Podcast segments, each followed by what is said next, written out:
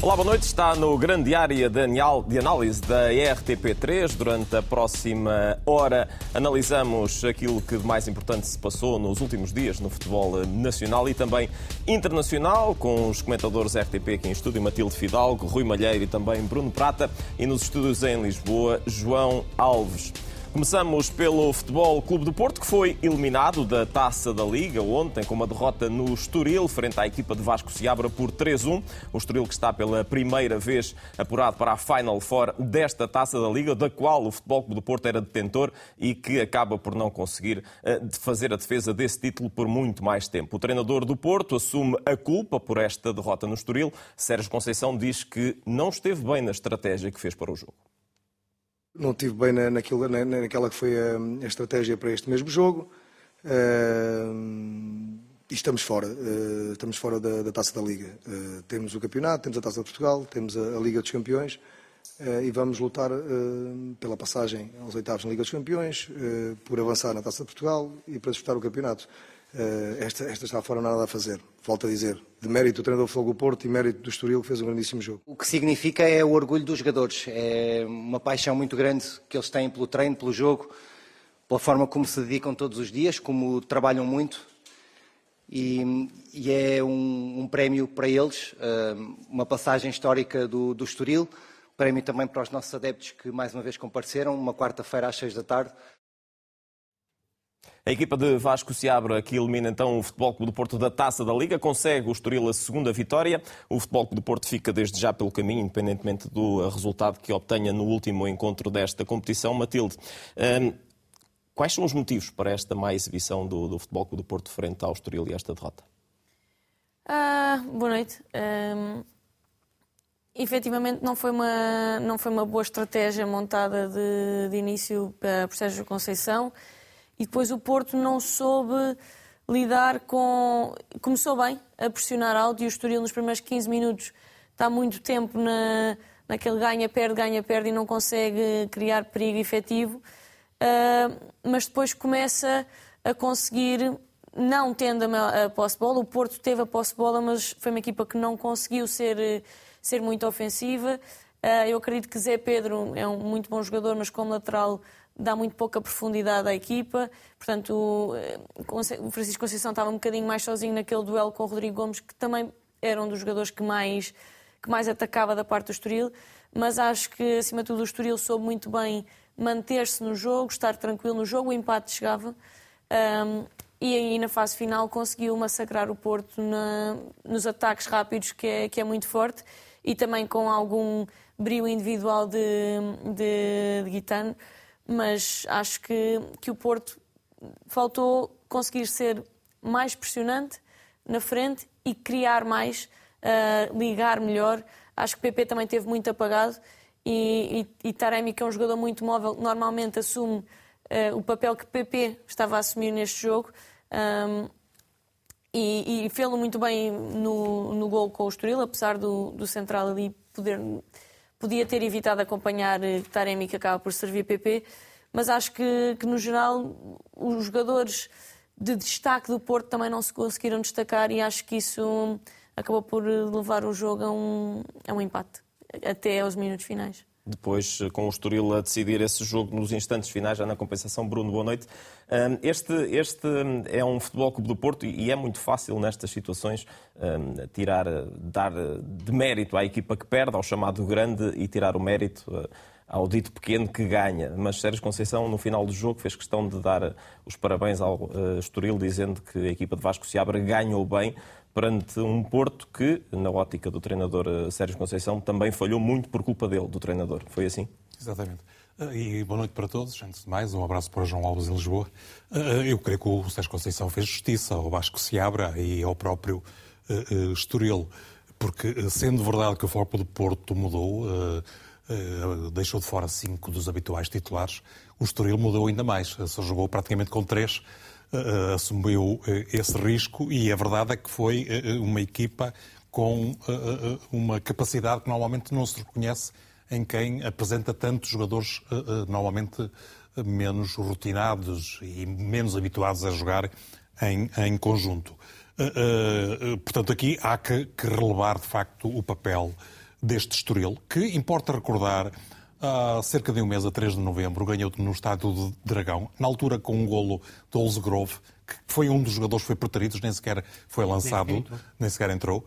Uh, e já então o Estoril, que era na altura o último classificado do campeonato, importa recordar, hoje não está uh, muito acima, mas, mas, apesar de tudo subiu algumas, algumas posições, está no 14 lugar, uh, num, num, campeonato claramente uh, com, com algumas características muito próprias que fazem com que entre o, o sétimo e o décimo oitavo lugar haja apenas oito pontos de diferença. O, o Estoril está nesta embrulhada num campeonato nivelado por baixo, na minha opinião. Mas, independentemente disso, o Estoril é uma boa equipa. É uma boa equipa do ponto de vista coletivo.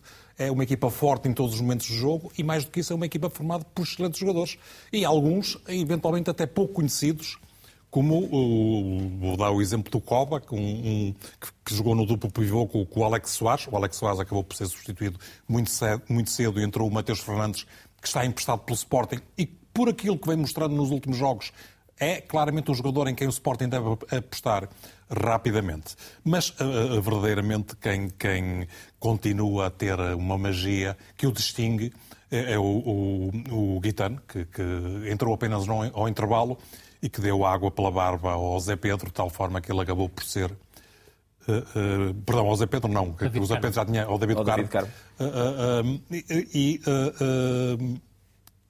a par do, do João Marques, veja-se a qualidade do, do, do passo do João Marques no primeiro golo e percebe-se que há ali não só uma boa organização coletiva, e isso é mérito do, do Vasco Seabra, mas há também muita qualidade individual. Isso, por si só, não, não justifica a derrota do Foco do Porto.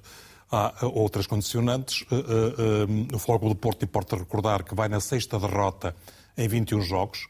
É claramente um dos piores arranques e quem fez as contas diz que isso acontece desde 2004, 2005. O Floco de Porto, para além das duas derrotas com o Estoril, tem duas derrotas com o Benfica e uma delas custou a Supertaça e tem duas derrotas com o Barcelona, embora nesses dois jogos não tenha sido inferior e até tivesse feito por justificar outros uh, resultados. Mas este jogo espelhou designadamente uh, alguns problemas defensivos.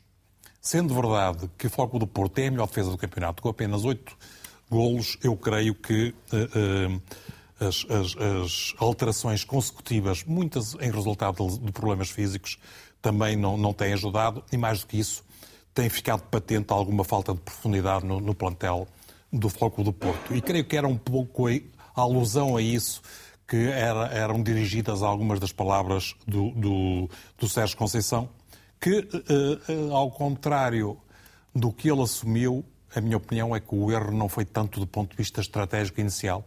Eu creio Mas que pelo o, contrário. Eu creio que o Foco de Porto, o Foco de Porto entrou com uma pressão incrível, com, criou muitas dificuldades ao Estoril logo no início. Eu creio que o, o, o Sérgio Conceição mexeu em demasia.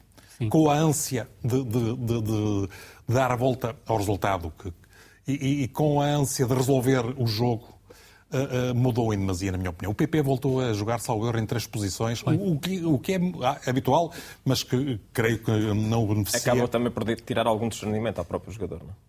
Sim, mas, mas, mas, não foi a única situação. Depois houve outras situações que eu creio que. Até porque o empate não, não, não era mau para o Fogo do Porto. Só tinha que fazer melhor do que o uh, Estoril tinha feito frente ao Estoril. Oh, perdão, ao Leixões, que ganhou por, por 2-1. Portanto, o Fogo Porto jogando em casa, eventualmente estaria numa condição uh, uh, Teria ganhado 2-0. Portanto, creio que o Sérgio Conceição, com tantas alterações, acabou por deixar a equipa desequilibrada, principalmente no, na etapa final do jogo, e é nessa altura que é surpreendido com, com, com transições muito bem treinadas e muito bem executadas pelo uh, Estoril. Mas quando se fala em falta de profundidade do plantel, é, é, impossível não referir a alguns dos protagonistas que claramente estão abaixo daquilo que é o mínimo exigível, a começar pelo David Carmo, por, por todas as coisas mais umas, uh, designadamente o preço que, que custou. Ele, ele, ele uh, esteve muitíssimo bem no World Fogo de Porto, o lançamento para o Taremi é, é, é, é, muito bem medido e, e, ele não vem fazendo isso com frequência, mas depois está nos três golos que o do Porto sofre. Não foi, não foi o único responsável, há outros réus. Uh, uh, uh, e, e num jogo onde o Zé Pedro também não mostrou valor suficiente para jogar no Fogo do Porto. O Gruites não aproveitou mais uma vez a oportunidade. E importa referir que foi um jogador que custou cerca de 10 milhões de euros. As pessoas, por vezes, não têm noção disto. E, e claramente o Nico Gonzalez também, mais uma vez, não voltou a aproveitar. Tal como o João Mendes, ao contrário de noutras situações, também creio que sofreu uh, muito. Eh, depois, quando se fala em falta de profundidade do, do, do, do plantel, importa referir que, sendo isso verdade, o Foco Porto perde em comparação para o Sporting de Braga em diversas posições. O Sporting de Braga tem mais e melhores soluções em algumas posições. Mas isso torna ainda mais difícil de perceber porque é que o Ivan Reim não, não se tornou um jogador, não diria já fundamental, mas um jogador também importante neste Foco do Porto. Eu percebo que o Sérgio Conceição gosta de trabalhar os jogadores antes de os lançar, mas, mas sendo ele um jogador diferenciado, um jogador de exceção, por ser uma exceção também no plantel de Fogo do Porto, eu estava à espera que ele já tivesse outra não, ainda não teve esse, uh, relevância. Esse tempo de jogo. Sim, mas uh, por outro lado, creio que uh, as declarações do Sérgio Conceição para foram... concluir, ainda ouvimos, para ouvirmos é, também é, é, a última parte mesmo. creio que, que não, não se justificava uma parte do seu discurso no final. Eu percebo que ele tenha feito a assunção das responsabilidades, mas depois há uma altura em que ele retira valor ao, ao, ao, à sua equipa, quando diz que vai ter que recorrer à equipa B e até aos sub-19, porque, porque a situação do Foco do Porto não, não é dramática. O, o, o City, que, que ganhou todas as provas na última época, está no quarto lugar a, a, seis pontos do, do líder Arsenal e, e, nem por isso o Guardiola veio desmerecer os seus jogadores. Eu creio que, que o, o Sérgio Conceição também já teve, já passou melhor a mensagem do que aconteceu neste zero. Rui, muito boa noite. Boa noite. Este, este, é um jogo que fica marcado por, também como já percebemos em diversas análises, por uma eficácia tremenda da equipa do Estoril, que soube aproveitar nos momentos-chave para eh, conseguir esta vitória que, que coloca a equipa de Vasco se abre na Final Four, frente a um Porto que esteve claramente sem, abaixo. Sem dúvida. Boa noite a todos. Há, há um ponto que me parece essencial. O Estoril marca três golos, mas também manda duas bolas ao poste. E esse aspecto também me parece interessante, porque poderia Tal Porto também, e todas na segunda parte. o resultado. E no caso do Futebol Clube Porto, até é reparar que antes do 2-1 do Estoril, o Futebol Clube Porto tem uma bola à barra que podia ter dado o 2-1 para o Futebol mas, Clube mas Porto. Mas tem três remates no, no Certíssimo, tempo, certíssimo. Tempo, e o primeiro já, muito, muito, já muito, muito tardio. Aquilo que me parece, e volto a frisar, eu não creio que, o, e a Matilde e o Bruno já tocaram nesse aspecto, eu não creio que o Sérgio Conceição tenha preparado mal do ponto de vista estratégico o jogo, bem pelo contrário. O Futebol Clube Porto entrou a pressionar em 4-3-3, colocando a, a, três jogadores numa primeira linha de pressão a condicionar a saída a 3 da equipa do, do, do Estoril. Estava uma equipa em construção a pensar em 4-2-4 e até podia ser um bocado surpreendente porque quem olhava teoricamente para o 11 parecia que o Futebol Clube Porto ia jogar com três centrais para espelhar a estrutura do Estoril, mas jogou em 4-2-4 com o Zé Pedro a jogar como defesa direita. Mesmo antes do jogo começar, mas quase todas as, aliás, Sim, é todas, verdade, todas é as verdade, pré-análises levavam nesse levaram sentido. nesse sentido exatamente. E a verdade é que é, foi um 4-2-4. E aí fica difícil perceber porque é que o Zé Pedro foi a opção para defesa direito. Ou seja, foi um bocadinho aquilo que se tem criticado no Benfica, com o Morato a jogar como defesa esquerdo, ter o Zé Pedro a defesa direito foi exatamente a mesma coisa. Nunca te deu profundidade, tem mais dificuldades em termos de passe até que o, o Moratti e também do ponto de vista defensivo tem mais dificuldades e as dificuldades aumentam com um aspecto que, que me parece claro e que o, que o Bruno e a Batil tocaram, há falta de profundidade em termos de plantel do ponto de vista defensivo no Futebol Clube do Porto e há um Futebol Clube do Porto com o Pepe, a defesa central, e o Diogo Costa na baliza e outro Futebol Clube Porto que não os tem os dois a jogar em simultâneo na equipa. E a equipa fica claramente mais fraca e claramente mais débil, nomeadamente no controle da profundidade. Aquilo que me parece interessante é que o Estoril, ao rodar oito jogadores, pareceu estar a colocar em segundo plano a partida da Taça da Liga. E a verdade é que a equipa do Estoril, e a Matilde tocou nesse aspecto, no primeiro quarto hora teve muitas dificuldades em entrar no jogo. Ao contrário do que tinha sido, por exemplo, no Dragão, não foi uma equipa proativa. Foi uma equipa que teve muito na expectativa no, durante o jogo e que não teve bola, e o Futebol do Porto teve bastante bola. Não a soube aproveitar, foi uma equipa que circulou muito em L, procurou demasiado o jogo exterior para chegar às zonas de finalização, procurou pouco o corredor central e, na verdade, quando procurou, fez, acabou por fazer o golo. Mas eu creio que há dois momentos-chave na, na reviravolta, se quiseres, do, do Estoril para conseguir chegar à vitória. É a lesão do Alex Soares e a entrada do Mateus Fernandes, não por demérito do Alex Soares, mas por muito mérito do Mateus Fernandes, que acrescentou muita qualidade ao meio-campo do Estoril. É um jogador que, tal como o Bruno disse, está claramente talhado já para o patamar Sporting. Eu creio que na próxima época terá que entrar no plantel principal do Sporting. É um jogador que recupera bolas, é um jogador que passa bem a bola, é um jogador que conduz bem a bola e até em alguns aspectos, não quero entrar numa analogia tão, tão forte, mas tem algumas semelhanças com o jogar do Mateus Nunes. Não, não estou a dizer que é um émulo, mas é um jogador na forma como é capaz de esticar o jogo, que é capaz de oferecer isso e, sobretudo, a entrada de Rafi Kitan, que nós já tocamos aqui em grandes áreas anteriores, é claramente um dos protagonistas do campeonato. Não só do Estoril, mas também do campeonato, porque é um jogador com uma capacidade de desequilíbrio num contra um absolutamente sensacional. É certo que ele já tinha passado pelo Marítimo, já tinha passado pelo Estoril, só espaços tinha mostrado esta qualidade, mas eu creio que a própria estrutura do Estoril em 3-4-2-1, a, a forma como Vasco se abre está libertado libertar o jogador, porque também nunca o tinha treinado, eu creio que acaba por ser decisiva para conseguires encontrar um jogador que acabou por ser determinante. Agora, de um lado, parece-me que ficou claro que houve uma falta de profundidade e há uma falta de profundidade no plantel do Futebol Clube do Porto.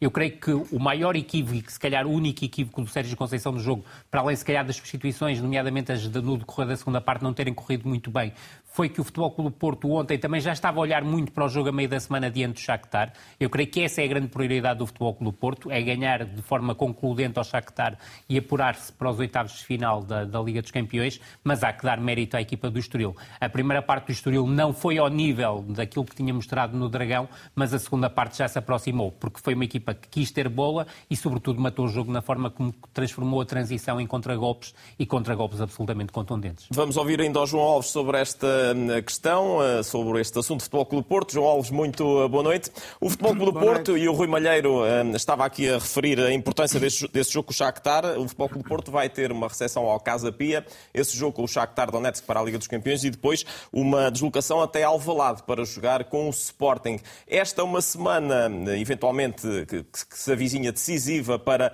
para o Futebol Clube do Porto, importante em termos de, de Liga dos Campeões e também em termos de, de campeonato, mas que fica marcada por esta eliminação eliminação na taça da Liga. De alguma forma, isto também pode mexer com a equipa de Sérgio Conceição para estes próximos jogos?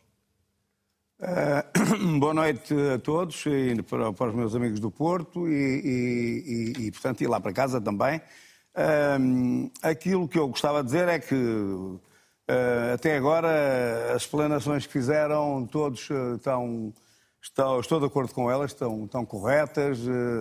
Não é fácil acrescentar algo mais àquilo que já foi dito, porque foi realmente, digamos, um, visionamento das coisas, tanto daquilo que aconteceu do que, do que aquilo que se perspectiva em termos do, dos jogos que aí vêm.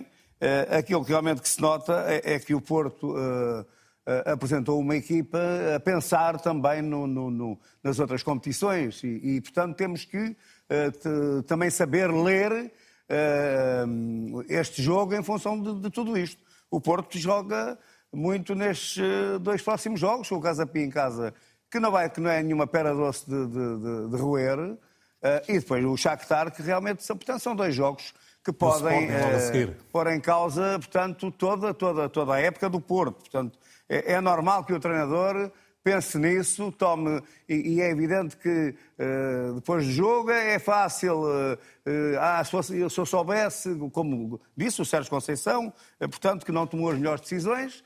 Agora, há, na verdade, que pensar que. que, que e basta olhar para a defesa do Porto e perceber que aquela defesa é uma defesa de uma equipa absolutamente normal do meio da tabela não, para baixo, se calhar, e não para cima. Eh, e, portanto, estamos a falar do guarda-redes e mais quatro jogadores. E com mais o médio defensivo à frente, já passam a ser um, quatro, seis jogadores, meia equipa está ali e não são jogadores, são os jogadores do Estoril, se calhar são melhores do que os jogadores do Porto naquelas posições. O David Carmo é realmente um caso estranho, joga com uma pressão em cima dele enorme, incrível. É, nem sequer tem a, tem a ver com o penalti que é, que é feito na parte final do jogo, mas é realmente um jogador que joga com muita pressão, de maneira que uh, eu dou o valor que, que valorizo este jogo uh, da forma que eu tenho que valorizar, mas essencialmente aquilo que eu tenho que dizer é o seguinte: o Estoril tem jogador, em termos individuais, uh, tem jogadores muito bons. Se calhar tem jogadores que jogam, se calhar, nas melhores, alguns deles nas melhores equipas portuguesas. E depois tem, é uma equipa muito ambiciosa, muito jovem, quer ganhar, portanto, e, e, e, entrou no jogo um pouco ali a ver o que é que a coisa ia dar, mas depois foi melhor que o Porto, mereceu ganhar. E o Sérgio Conceição, é evidente que, que quando diz que, que, que não fez tudo o que tinha que fazer, é evidente que isto, no fim do jogo, é, é, é normal que o treinador tenha, tenha esses, esses sentimentos de, de, que podia ter feito algo mais, e podia, mas eh, a verdade é que ele também pensou no, nos jogos que tem pela frente e, e, e nunca lhe passou para a cabeça, possivelmente, que, portanto, mesmo com aquela equipa que o Porto apresentou, nunca lhe passou para a cabeça que poderia perder o jogo. De maneira que é isto que eu, que eu tenho a dizer sobre isto. Muito bem, falámos da, da, derrota do Futebol Clube do Porto na Taça da Liga frente ao Estoril. Olhamos agora para o Benfica, onde Neres e também Alexander Bá continuam lesionados e estão fora do jogo de amanhã, frente ao Farense. Os dois jogadores só voltam a jogar no próximo ano. Roger Schmidt deverá apostar na titularidade de Kokshu. O médio turco está pronto para os 90 minutos, depois de ter entrado ao intervalo em Moreira de Cónegos. Há dúvidas no lado esquerdo da defesa. Jurasek e Bernat não foram opção para a partida com o Moreirense, mas não consta do boletim clínico. Roger Schmidt lamentou o empate da última jornada com o Moreirense e alerta para a motivação que vai ter o Farense neste jogo de amanhã no Estádio da Luz. They already scored a lot of goals, almost as much as many as we we scored. So that uh, says everything. And um, of course, it's a team um, who has self-confidence now. So they they started very good in the first league, and um, so they, they showed it now on the pitch. And so that's why uh, we have to expect, um, like always, a team in our stadium who has nothing to lose. Of course, we were disappointed after the last match that we only draw. Um, I think we played a, um, a, good match. I think it was possible to win this match, but at the end we were not able to score the decisive goal to, to get the three points. O treinador do Farense, José Mota, diz que não vai mudar a forma de jogar frente ao Benfica e quer conquistar pontos no Estádio da Luz. Estamos preparados para um jogo difícil, estamos preparados para, para tentarmos uh, fazer um jogo positivo e, e é verdade que ambicionamos uh, trazer pontos, nomeadamente do Estado da Luz.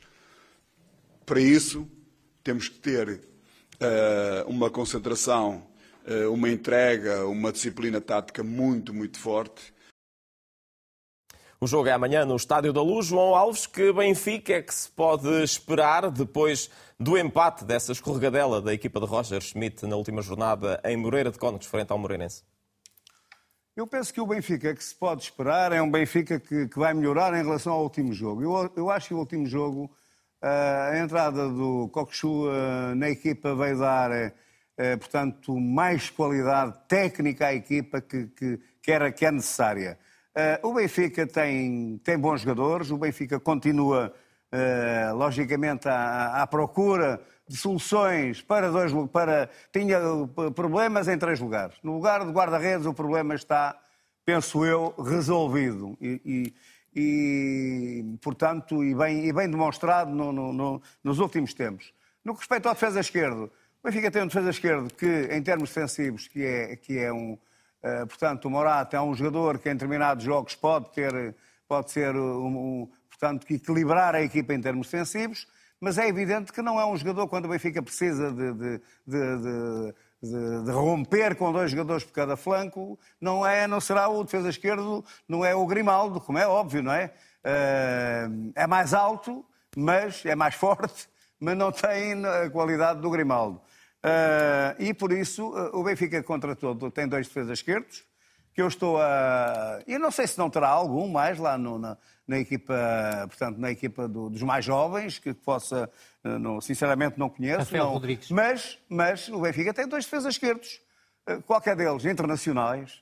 Eh, eu realmente, no que respeita ao Iorasek, até agora, sinceramente, não, não mostrou absolutamente nada, portanto, de, de, de importante que eu diga que, que, que não estou de acordo com o treinador. Uh, o outro uh, conheço como, como, como excelente jogador que foi e que espero que ainda continue a ser e que tem muito a ver, logicamente, com a sua condição física, com o estar, uh, não estar lesionado e tudo isso. Portanto, são coisas que passam ao lado do treinador, como é óbvio. e esse é um problema para resolver. uh, ou, ou, meio problema para resolver. No outro caso, na linha da frente, o Benfica uh, até agora uh, não conseguiu substituir o Gonçalo Ramos como deve ser. Portanto, tem um jogador, ou tem três jogadores naquela posição. Aquilo que me parece o que tem mais qualidade técnica é o, o, o dinamarquês, o, o, o Tankstead. Dinamarquês, penso eu, não é? Sim, Ou norueguês? Sim. Como? Dinamarquês. Dinamarquês, Dinamarquês exatamente. Ou norueguês. O Tankstead, eh, que me parece aquele que, que, está mais já metido com a equipa, também já vem do ano passado, tecnicamente é bom jogador, não é um goleador, essa é, o, é a grande questão aqui que está em si para uma equipa como o Benfica, mas é aquele que me parece que tem maiores atributos, melhores atributos, para, eh, digamos, completar a equipa em termos de, de, de, da circulação da bola, em termos da ligação com o resto do, do, do, dos outros setores. Portanto, o Benfica tendo isso resolvido, e parece-me a mim que vai ter que, que, eh, em janeiro, vai ter mesmo que, que, que tomar decisões na, nestas, nos aspectos de, de, de, de, não é de remendar, é, é, pronto, é de cozer a equipa, porque a é equipa de reforçar mesmo parece a equipa. É? remendada, não é? Uh, e parece-me que que o Benfica, de todas as formas, teve, uma, uma, teve momentos bons no jogo com o Moreirense. O Moreirense tem muito boa equipa, as pessoas ficam admiradas, mereceu perfeitamente o empate que conseguiu contra o Benfica. E o Benfica, uh, portanto, será outro jogo. O Benfica, penso que vai aparecer mais forte uh, neste jogo, porque já tem mais um ou outro jogador que, que vão emprestar mais qualidade à equipa do que no, como, como aconteceu no jogo com o Moreirense na segunda parte. Muito bem. Rui Malheiro, eh, estas, eh, estas possíveis alterações eh, no, no, no 11 do Benfica para o jogo de amanhã Farense, desde logo o previsível regresso de Cocosu ao, ao 11 inicial, pode indiciar a saída, por exemplo, de Florentino, algo que aconteceu já em Moreira de Contos, que acabou por ser uma substituição que, que fez uh, causar muita conversa sobre essas alterações de Roger Schmidt ao intervalo. Será essa a única alteração que Schmidt irá promover em termos uh, mais fortes para o jogo de amanhã? Diria que à partida sim. Agora, olhando para aquilo que é o futuro próximo do Benfica e a deslocação a Salzburgo e a deslocação a Braga, a Braga do meu depois. ponto de vista, são momentos extremamente importantes para a época do Benfica, nomeadamente também para a continuidade de Roger Schmidt, ou possibilidade de continuidade do Roger Schmidt como treinador do, do, Benfica, aquilo que me parecia ideal era Roger Schmidt começar a trabalhar uma mudança de estrutura, desta feita para uma estrutura que não seja surreal, mas sim para uma estrutura real, que seria jogar em 4-3-3 com o Florentino, com o João Neves e com o Coxu na zona central do meio campo. Creio que neste momento, face àquilo que é o plantel do Benfica e os jogadores que têm à disposição, é a estrutura que permite à equipa ser mais equilibrada do ponto de vista defensivo e também do ponto de vista ofensivo, porque depois poderia colocar Di Maria e Rafa mais à frente com o Tankstead, que parece, tal como o João Alves estava a dizer há pouco, a melhor solução para o ataque, dir-te não tanto pela questão técnica, mas sobretudo pela forma agressiva como ataca a, a profundidade e vai aos duelos, também parece uh, ser importante, e porque, apesar de tudo, poderá permitir ao Benfica, com uma linha de quatro atrás, e abrindo aqui espaço para o regresso ou de Jurasek ou Bernat à titularidade, porque eu creio que não faz sentido insistir em Morato, nomeadamente num jogo diante do Farense, que vai jogar muitas vezes, em muitos momentos do jogo, em 6-3-1, em momento defensivo, não faz sentido insistir na presença de Morato como lateral esquerdo, porque Morato nunca poderá ser mais do que um defesa esquerdo. É certo que, por exemplo, comparando com o que o Jurasek mostrou até agora, o Morato, até em termos de primeira fase de construção, a nível do passe, a nível até de uma condução mais curta, uh, consegue ser melhor do que o Jurasek, mas depois, quando tem que chegar ao último terço à fase de decisões para um lateral, ele acaba sempre por ter muita dificuldade na tomada de decisão e a Matilde, que é lateral, poderá ainda explicar isto muito melhor do que eu. Aquilo que me parece é que o 4-3-3 permitiria ao Benfica estar mais equilibrado, poderia até permitir que um jogador como o Jurasek, se estiver a 100%, possa entrar na equipa, mas há uma coisa que tenho que dizer. Se Jurasek e Bernard estão ambos a 100%, o Bernard tem que obrigatoriamente ser titular porque é um jogador de uma qualidade técnica muito mais uh, refinada que o Jurasek, que é um jogador com uma dimensão física forte, mas que do ponto de vista técnico tem limitações que, do meu ponto de vista, não se encaixam com um jogador do Benfica, nomeadamente quando lhe é pedido para participar na primeira fase de construção. Matilde, Roger Schmidt, antes do jogo em Moreira de Cónegos, dizia que o Benfica estava numa boa fase e que iria provar. Não consegue o Benfica ganhar na frente ao Moreirense e entra agora num ciclo também, tal como o Futebol Clube de Porto, três jogos eh, importantes. Vai, vai jogar frente ao Farense, depois decide a continuidade, neste caso na Liga Europa, frente ao Salzburgo, eh, e depois vai a Braga de novo para o campeonato. Até que ponto é que, é que este empate em Moreira de Cónegos também pode eh, interferir com aquilo que, que o Benfica estaria, se calhar, em termos anímicos, a, a, a esperar e a pensar para, como preparação para este ciclo complicado que aí vem? Eu acredito que Roger Smith tentou, de alguma forma, uh, inverter um bocadinho esta questão de uma derrota pesar na equipa como um fator de motivação. E se calhar é mesmo isso, o Benfica escorrega e acaba por perder a liderança que, que tinha conquistado. Curiosamente, o Benfica este ano uh, ganhou ao Sporting e ao Porto, que são normalmente nos jogos grandes, o Benfica tem tendência a ter bastantes dificuldades. Uh, eu acho que a campanha, a campanha europeia do Benfica, eu acho não, tenho a certeza que a campanha europeia do Benfica tem, foi desastrosa e, portanto, uh, não me surpreendia que o resultado contra o Salzburgo não fosse uh, positivo, mas acredito que o Benfica irá apostar todas as fichas no campeonato e entrará, de facto, com outra cara. Uh, uma questão só que eu gostava de acrescentar aqui, que falou-se muito dos laterais.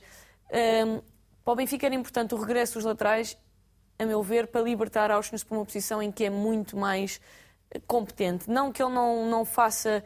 É um jogador muito versátil e com muita competência e acaba por ser, neste momento, o lateral que dá mais profundidade ao Benfica. Verdade. Mas é um. É, é um é defesa que cumpre. Uh, neste caso, não é? na, na, posição. Mas como meio-campista é muito mais forte. Claro mas aí sim, uh, na perspectiva de, do Benfica ter um, um 4-3-3, depois criar-se aqui um problema uh, Florentino como médio mais defensivo, João Neves, Cocosu, Auschwitz, portanto não haveria já encaixe para tantos jogadores, apesar de nesse sistema tático em que o Benfica uh, joga, tendo o, o, Benfica o regresso do, dos seus laterais, poderia perfeitamente Auschwitz entrar no lugar de João Mário, que, que tem, teve um início de época um pouco apagado, pareceu querer um, evitar um pouco no, no, jogo com, com o Milan, mas voltou novamente a, a ter, com o Inter, perdão, a ter uma, atuações menos, menos conseguidas.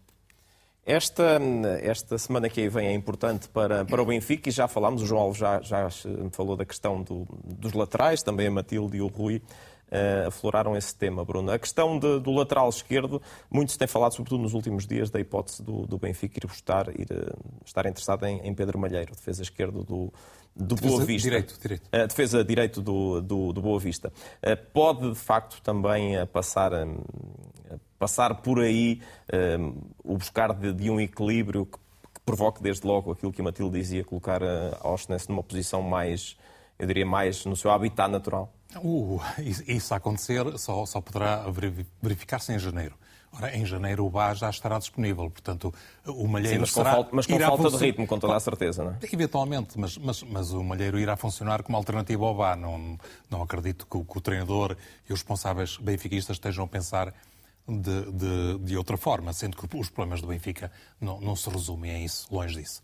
Eh, e mais do que isso, creio que, que independentemente da visão benigna que o seu treinador continua a apresentar, e viu-se ainda hoje nas declarações de, de, de lançamento Está para o confronto. realidade paralela. Claro, e, e não deixa de ser interessante que ele, a certa altura, insinua que alguns críticos célebres do Benfica aproveitam os maus resultados para se autopromoverem fazendo críticas ao Benfica. Isso mesmo. Isto, isto é, muito, é, muito, curioso para quem não, não sabe português. É verdade. Ele parece saber tudo o que sai nos jornais e o, e o, que é dito nas televisões. não, deixa de ser, não deixa de ser curioso. Mas, mas independentemente disso, eu creio que. Uh, uh, eu, eu, eu, percebo que os adeptos estejam insatisfeitos com, com, com a pressão do Benfica e, eventualmente, apontem as setas muito na direção do, do treinador. E, de facto, o Roger Schmidt tem que assumir algumas responsabilidades, porque ele, por exemplo, estavas a falar na questão do lateral, dos laterais, ele, o Jurasek custou 14 milhões de euros, que é um valor de, de monta para, para um, um lateral, e tanto quanto se sabe, foi um jogador que mereceu a preferência do próprio treinador. Ele, ele de alguma forma, hoje procura não diria isentar-se de responsabilidades, mas dividir as responsabilidades, dizendo que nenhum jogador é contratado sem ser por consenso entre a direção técnica e, e quem dirige o clube. E é assim que tem que ser, de facto. Eh, juntando a isto, creio que o scouting também, que faz, faz todo sentido, mas, mas uh, uh, ele também tem que ser responsabilizado porque algumas das escolhas, e, e há informações nesse sentido, passaram pela, pela, pelas suas preferências. É, é, do Jurassic à frente de todos, creio eu. Em detrimento de outros. Sim. Em detrimento de todos. Mesmo a aposta no Arthur Cabral, que não sendo um mau jogador, não é tão mau como se quer, como é se pretende dizer hoje em dia, mas é, é, um jogador que tem características completamente diferentes do Gonçalo Ramos e isso nota-se para quem tem uma forma de jogar que é assente na pressão, na tentativa de conseguir recuperações altas e depois transições ofensivas também uh, uh, muito, muito uh, explosivas. E, e, e, o Benfica não tem sido capaz de repetir esse, esse que era o seu modelo de jogo na, na, época passada. E isto não tem muito a ver, creio eu, com mudanças do sistema de jogo, embora concorde com o Rui que aquela passagem pelo 3-4-3 foi completamente uh, uh, uh, esdrúxula, para, para, para não utilizar outro palavrão. Mas uh, uh, o treinador do Benfica, na minha opinião, tem responsabilidades também, em alguma passividade. Estou a pensar em algumas substituições tardias, demasiado tardias, e, e, e o exemplo mais vivo é o confronto com o Inter. Uh, creio que também tem que ter responsabilidades por, por, por, a equipa não apresentar aquilo que eu já elogiei na época passada, o tal pressing, a, a, tal, a tal, capacidade de, de, funcionar em transição defensiva, ofensiva muito rápida. Uh, mas isto também não resulta apenas do facto do Benfica ser hoje uma equipa mais desequilibrada em função da aposta no Di Maria, que implica uh, essa aposta alguns constrangimentos do ponto de vista defensivo, eh, conscientes, creio eu, do ponto de vista da, do treinador, porque sabe que pode potenciar isso em alguns momentos em que mais aproveita o talento, claro. o talento eh, do, Mas do, mais do jogador argentino. demasiado pontual. Claro. Mas eh, para além destas responsabilidades todas que devem ser imputadas ao treinador e que ele tem que as assumir, eu creio que também há responsabilidades individuais de alguns jogadores, principalmente daqueles que são mais bem pagos e que têm um, um cartel uh, maiores. Estou a pensar não só no capitão Otamendi, mas principalmente no próprio Di Maria, que eu creio que uh, está a repetir e está a, fazer ter um rendimento que lhe valeu muitas críticas à Itália, ao contrário do que muitas vezes se tenta vender. Ele na Itália era um jogador muito discutido. Sendo hoje um jogador diferente, naturalmente, que claro. tem que adaptar às novas condições, até do ponto de vista físico. O Coxu, que foi uma aposta forte, que foi o melhor jogador do campeonato holandês e que ainda independentemente de num ou noutro momento mostrar grande talento, não, não, não, não, tem, não esteve à, à, à altura Bruno, daquilo que se lhe conhecia. Uma coisa, o Coxu estamos em dezembro e continua a jogar como se estivesse a jogar no campeonato holandês. Sim, é, é uma leitura que me parece correta, de facto. Depois o Rafa, o Rafa verdadeiramente teve uma época de exceção há um ano em que foi forte praticamente do princípio ao fim. Esta quebra que estamos a ver agora é habitual no Rafa. Certíssimo. Depois, o, o, mesmo poderia dizer praticamente do João Mário. E, e estamos a falar dos jogadores não, não são todos os mais importantes, mas são muitos deles e isto também faz, faz uh, uh, uh, diferença e contribui para o problema, na minha opinião. Deixa-me só sublinhar que vai defrontar um Farense que tem o quinto melhor ataque. O, o, José Mota é conhecido por defender bem no seu 4-3-3, que era a tática dos pobres, segundo um célebre treinador há muitos anos. Uh, uh, mas só, só tem menos tem, dois golos marcados. Tem 21 o, golos marcados. Tem menos dois que o Benfica, Benfica e, e, tem, e tem mais, mais três que o, que o Flóculo do Porto. Verdade. Longe do Sporting, que tem 33. Mas, mas, Sporting uh, Braga, do Sporting de Braga. O Sporting de Braga, sim, desculpa. alguma coisa de bem estará a fazer para ter tantos golos marcados. Verdade. O Benfica que vai jogar frente ao Farense. O Sporting vai medir forças eh, com o Vitória em Guimarães e Matilde. Depois dos jogos eh, da equipa de Ruben Amorim frente eh, ao Braga e ao Benfica a nível interno, em termos de campeonato, será este o terceiro grande teste da equipa de, de Ruben Amorim? Ah, obviamente que, que o jogo que, com o Porto também será um, um, teste muito grande, mas esse ainda não, ainda não, não apareceu. E que sim, creio, creio que é Esse será o quarto, eventualmente. Exatamente. Uh, creio que será um jogo complicado, é uma deslocação a Guimarães, é um terreno complicado. O Vitória Guimarães tem feito uma boa campanha, não é por acaso que, que está em quinto lugar. E, e neste momento, e, e, como o Bruno dizia há pouco, o campeonato está nivelado por baixo, mas as equipas que estão acima também estão todas muito próximas. Portanto, há um, há um, há um gap grande entre o sétimo e, e, as demais, mas entre o quinto, quarto até o primeiro, esta, esta distância é muito curta. E, portanto... Entre o primeiro e o sexto há 10 pontos. É. 10 pontos. Uh, e, portanto... 31 pontos do Sporting e 21 do Moreirense. Há aqui alguma. Há, há quase um. Ainda por cima, o Sporting estará já com pressão ou não, dependendo do, do resultado do, do Benfica, que poderá uh, ser, ser líder por uma noite ou por mais, dependendo do, do resultado do Sporting. Portanto, acho que efetivamente é um, é um momento importante para o Sporting, também a preparar aquilo que será depois o jogo, o clássico com o Porto. É importantíssimo para o Sporting conseguir uh, pontuar neste jogo e, e, tenho a certeza que, que o jogo em Guimarães vai ser difícil. João Alves, este jogo do Sporting frente ao Vitória em Guimarães, uh, o Sporting está privado de, de Coates, que vai cumprir castigo, está privado de Santos Justo, que mais uma vez se lesionou quando parecia estar, de facto, uh, finalmente a aparecer uh, espaços largos na equipa. Ruben Amorim vai ter que mexer nesse setor defensivo num Sporting que acaba por, até esta altura do campeonato, estar mais consistente neste, neste campeonato do que propriamente Benfica e, Sporting, e Benfica e Futebol Clube do Porto que o Sporting está mais consistente do que o. Em termos de campeonato. A é essa, não é? Em termos de campeonato. E se Sim, com estas Sporting... alterações, se com estas alterações pode perder alguma dessa consistência para o jogo em Guimarães. Sim, é evidente que são, são concretamente o, o Coates tem sido, digamos, o esteio do, do Sporting ali atrás. O, quando não joga ele, o São Justo é um jogador também muito rápido, também é muito bom jogador, mas cá está sempre sempre com muito atreito a lesões. Uh, de maneira que o Sporting vai ter que vai jogar na mesma, não vai mudar o seu esquema de jogo, como é óbvio, não é? Uh, há hábitos adquiridos. Tem o Neto, que é um jogador experimentado. Portanto, Tem também Mateus vai Reis, ter que, que arranjar o Mateus Reis também, que é outro sob o lado esquerdo, que obrigará, no caso de jogar, penso que pode ser uma, uma hipótese provável, obrigará, portanto, o outro esquerdino a, passar para o, eh, para o Gonçalo Inácio a passar para, para, para dentro, eh, portanto, para o meio da defesa. Eh, são mexidas, quer dizer, não, não, com um jogador pode haver aqui várias mexidas no mesmo setor.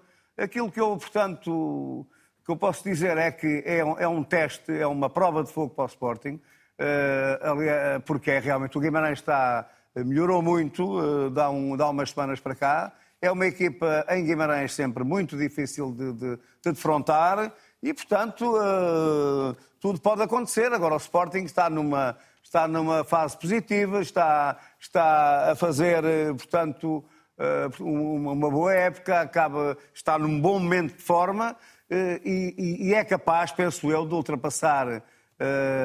porquê? Porque está bem neste momento pode perfeitamente ultrapassar esta, esta, esta ausência de, de, de, dois jogadores ali no, na, no mesmo setor.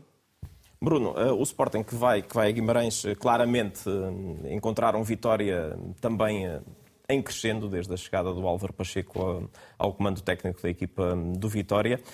O Sporting que conta com, e é inevitável falarmos dele, com, com Jóqueras claramente como figura, figura de cartaz. Até que ponto é que esta, eu diria, dependência do, do sueco eh, pode ser boa ou menos boa? Isto no caso de ele parece, parece que é feito de ferro, mas, eh, mas provavelmente também pode ter algum castigo, alguma lesão. Eh, isso pode provocar alguma mudança de, de estratégia desta equipa do Sporting para Ruben Amorim não poder contar com Jokers. Nesta altura é, é claramente um abono de família. Claro que é, não é? É, é a dependência de quem tem a capacidade de marcar 15 golos e fazer 5 cinco assistências em, em 17 jogos é, é óbvia, mas, mas, é uma dependência boa que, que, acontece em todos os clubes onde há um jogador que se distingue por, por estas características. Não, não é uma novidade absoluta. Ele, ele no Coventry já tinha marcado 22 golos e feito é uma dor de cabeça É uma dor de cabeça diferente daquela que tem Ruben Amorim, por exemplo, para substituir Coates. Não acho que tenha uma dor de cabeça muito grande. Não, não, não tenho nada dessa opinião. O Sporting joga com três centrais. Eh, eh, não tendo Coates, não tendo Sanchez, que de facto é um jogador excepcional e é uma pena que tenha estes problemas físicos, vai, vai apresentar o Gonçalo Inácio no meio, ele está rotinado, o Diomanda a jogar pela, pela direita e o Mateus Reis a jogar, a jogar pela, pela esquerda, esquerda, e ainda tem de fora o Luís Neto e o, e o Quaresma. Portanto, e vai Sporting... manter o Nuno Santos e, e os Gai como, como alas. Sim, porque ele nunca vai juntar o Jenny Catano, pelo menos nesta claro. fase, e o Nuno Santos de início no 11. Sim, se também parece. Também Porque, parece ao contrário, se calhar, do Benfica, são dois, dois alas muito, muito ofensivos, não? São ofensivos demais. Mas o, o, Sporting vai, numa fase mais à frente do campeonato, acredito que vai jogar, os dois, vai, vai jogar com os dois em simultâneo, acredito nisso. Sim, já o fez, em alguns momentos. Uh, já o fez em alguns momentos. De início nunca. De não, início, de início nunca, mas, mas durante Sim. o jogo, em alguns momentos já o fez. Mas, mas eu, eu creio que o Sporting está forte, porque, de facto, ter o Iocas faz diferença, mas não é apenas por isso. Eu, claro, eu, eu, também não estava a dizer que era E não deixa de ser curioso estarmos aqui a discutir a possibilidade do Benfica alterar o sistema de jogo, que foi uma discussão também muito feita quando o Sporting teve problemas. Estou a pensar principalmente na, na, na última época. A verdade é que o, o, o Ruben Amorim nunca renegou, renegou o 3-4-2-1, mas também nunca excluiu a possibilidade de fazer evoluções. E quem viu o último jogo com, com uh, o Gil Vicente verificou que o Sporting, na segunda parte, em muitos momentos jogou praticamente num 4-4-2, que de facto era, é um 4-2-4, com, com, com, uma frente de ataque uh, uh, impressionante. E isto mostra que ele, que ele não está fechado a, um sistema, e nem faz sentido que qualquer treinador hoje esteja, mas não renega, não renega aquilo que é a matriz é principal, é o ponto de partida. E, e, isso permite-lhe até potenciarem melhor ainda, em algumas situações, as características de, de, de alguns jogadores, eh, designadamente juntando o Paulinho com, com o Iocas. O Paulinho é beneficiado, já, já ficou patente até pelos golos que já marcou eh, esta, esta época. Eh, mas, mas, de facto vai encontrar um Vitório de Guimarães que é, que é, uma equipa muito interessante e que me parece ter encontrado um, um, um treinador uma filosofia não só de jogo, mas até de vida, casa bem com o clube. O Álvaro Pacheco, de facto, penso que foi uma aposta, finalmente, depois de alguns disparates de todo tamanho que, que, foram feitos no próprio Vitória de Guimarães. Estou a falar desta época, importa uh, referir. Uh, uh, o, o Álvaro Pacheco teve a inteligência de manter o 3-4-2-1 porque não quis fazer nenhuma ruptura. Não sei se no, no futuro irá manter isso, mas a verdade é que há ali, há ali também algum talento. A aposta no João Mendes foi, foi inteligente. É, é um jogador que veio do, do Chaves já com alguma idade, já falaremos, mas que continua a ser um craque. O, o Jota é, é, de facto uma referência ali, Também até porque transmite. Até porque, não, mas não apenas isso, a cultura do clube nota-se que está ali. Uh, uh, o Tomás Ribeiro está-se a afirmar como um jogador também importante, ele que chegou do Graças Chopas esta época. Há ali, de facto, uma equipa em crescimento e que não é por acaso que está, nesta altura, no quinto lugar. Será mais um teste para o Sporting, sendo que o teste principal vem frente ao Benfica, onde, na luz... Do Porto. Uh, não, não estou a falar do Sporting. Ah, os testes anteriores. Os testes anteriores. Uh, uh, uh, o, o, teste do Sporting foi esse e o Sporting passou com distinção, na minha opinião, porque se excluirmos aqueles minutos foi superior ao Benfica. Rui, que num jogo como este, hum, o que é que se pode esperar? O que é que pode ser, de facto, aquele pormenor que muitas vezes os treinadores falam que pode ser decisivo? Admito que vai ser um grande jogo de futebol, até porque as duas equipas podem se espelhar do ponto de vista tático e esse fator pode ser interessante e pode trazer a qualidade individual que existe parte a parte para fazer a diferença. É óbvio que do lado do Sporting eu creio que a ligação entre o Edwards e o Jokeres é absolutamente chave. Acredito que o Jokeres, que para mim até o momento é o melhor jogador do campeonato, por vezes tem um efeito pernicioso no jogar do Sporting, que é uma busca de um jogar muito mais direto em relação ao Ioqueres, o que faz com que as linhas defensivas adversárias cada vez defendam mais alto para deixar o Ioqueres fora de jogo, o que é um risco mas, por exemplo, no, no, último jogo diante do Gil Vicente, o Gil Vicente conseguiu criar eh, essa barreira e apanhou por duas vezes o Ioqueres em situações de fora de jogo. Mas teve uma data de situações em, que Sem dúvida, um é um risco, é um risco, é um risco, é um risco total. Mas, sobretudo, aquilo que se notou na segunda parte do Sporting em relação à primeira, no jogo diante do Gil Vicente, foi uma mudança de atitude, nomeadamente na forma como o Sporting pressionou alto e reagiu à perda. Foi aí que o Sporting construiu o 2-1 e o 3-1, que mataram definitivamente com o jogo. Do outro lado, é um Vitória que me parece estar na melhor fase da época. O Bruno tocou no ponto essencial. É óbvio que Paulo Turra não veio trazer absolutamente nada para o futebol português. Foi um downgrade, se quiser.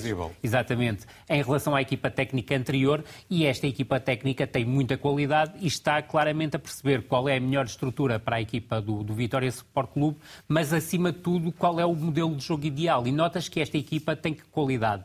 Tem a tal, tal tridente ofensivo que o Bruno fala, com o, o João Mendes a ter capacidade em alguns momentos ser terceiro médio e depois transformar-se em terceiro avançado, que é um jogador com grande qualidade de passe e que busca muitas vezes os tais movimentos de ruptura, do Jota Silva, que é um avançado que ataca muito bem a profundidade, e depois tem outro jogador que é o André Silva, que se mexe muito bem ao redor de toda a frente ofensiva, que muitas vezes faz trocas posicionais com, com o Jota Silva, e será esse o principal desafio da equipa do Sporting. E recordo que o Futebol Clube Porto há pouco tempo se deslocou a Guimarães, teve muitas dificuldades, e recordar que só na primeira parte o Vitória teve quatro claras oportunidades de golo, e isso mostra a capacidade ofensiva que esta equipa tem, para além de estar, do meu ponto de vista, e então comparado com o tempo de Paulo Turra, muito mais consistente do ponto de vista defensivo e também concordo que o Tomás Ribeiro é um ótimo aporte para a, para a defesa do Vitória Sport Clube. Antes de avançarmos para as duas rubricas do eh, Grande Área, queria falar 30 segundos com Matilde Fidalgo sobre mais um título para Abel Ferreira ao serviço do Palmeiras, o nono, bicampeão do Brasil agora.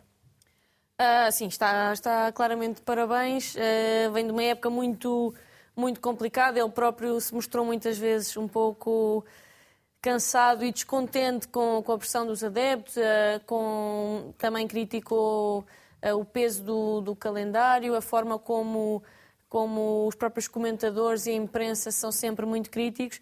E chegou a estar a 14 pontos do Botafogo, que teve algum demérito obviamente, mas no jogo da, da virada em que, em que Abel se está a, eh, Palmeiras está a perder 3-0 e acaba por ganhar 4-3 e, e coloca-se em, em primeiro lugar e depois chega a esta fase final já com, com um empate a chegar e na verdade os dois, as duas equipas que estavam poderiam um, ehm, assaltar o título perderam, portanto perderam. a derrota teria chegado, mas acho que é, que é justo. Abel é um, é um excelente treinador, tive Tive o prazer de, de, estar a jogar no Sporting Braga quando ele era treinador e, e de o ouvir falar algumas vezes. É definitivamente um apaixonado pelo futebol e sabe muito daquilo que está a fazer. Um, acho que o Palmeiras irá lutar bastante para, para o manter. Hoje, na, naquilo, na, nas suas declarações, disse que talvez seja uma possibilidade e vamos ver se se torna o, o treinador mais bem pago do mundo ou se continua a conquistar títulos pelo Palmeiras. Tempo agora de irmos até à visão periférica.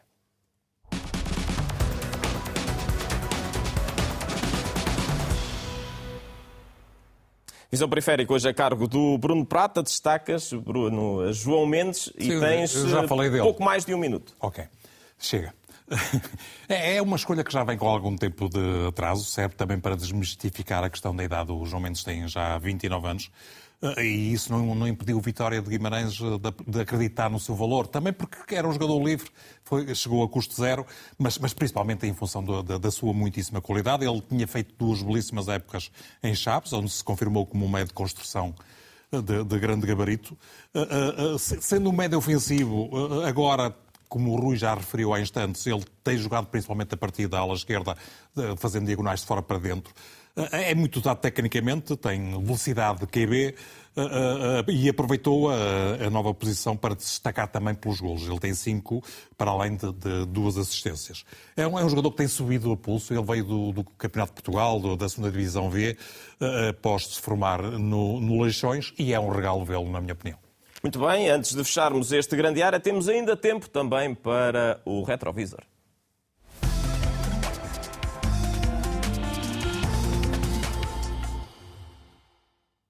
E hoje João Alves destaca uma figura enorme do futebol mundial, Franz Beckenbauer.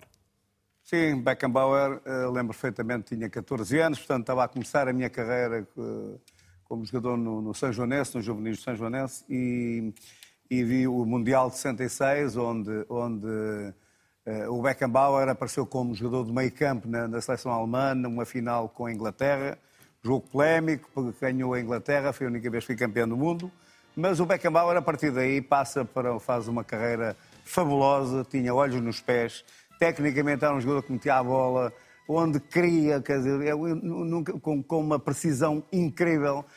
e então é um jogador que, que, que passa a, a, jogar atrás como livro e, e, e transforma o, o, papel do livro no futebol.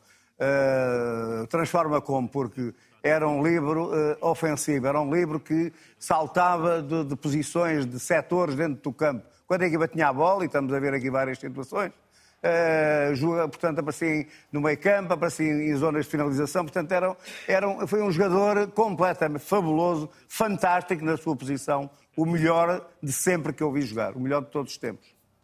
João Alves, muito obrigado pela sua presença neste grande diário. Obrigado também ao Bruno Prata, ao Rui Malheiro e à Matilde Fidalgo. As notícias são atualizadas daqui a instantes aqui no 24 Horas com a Fátima Araújo. Continuação de uma boa quinta-feira na companhia da RTP.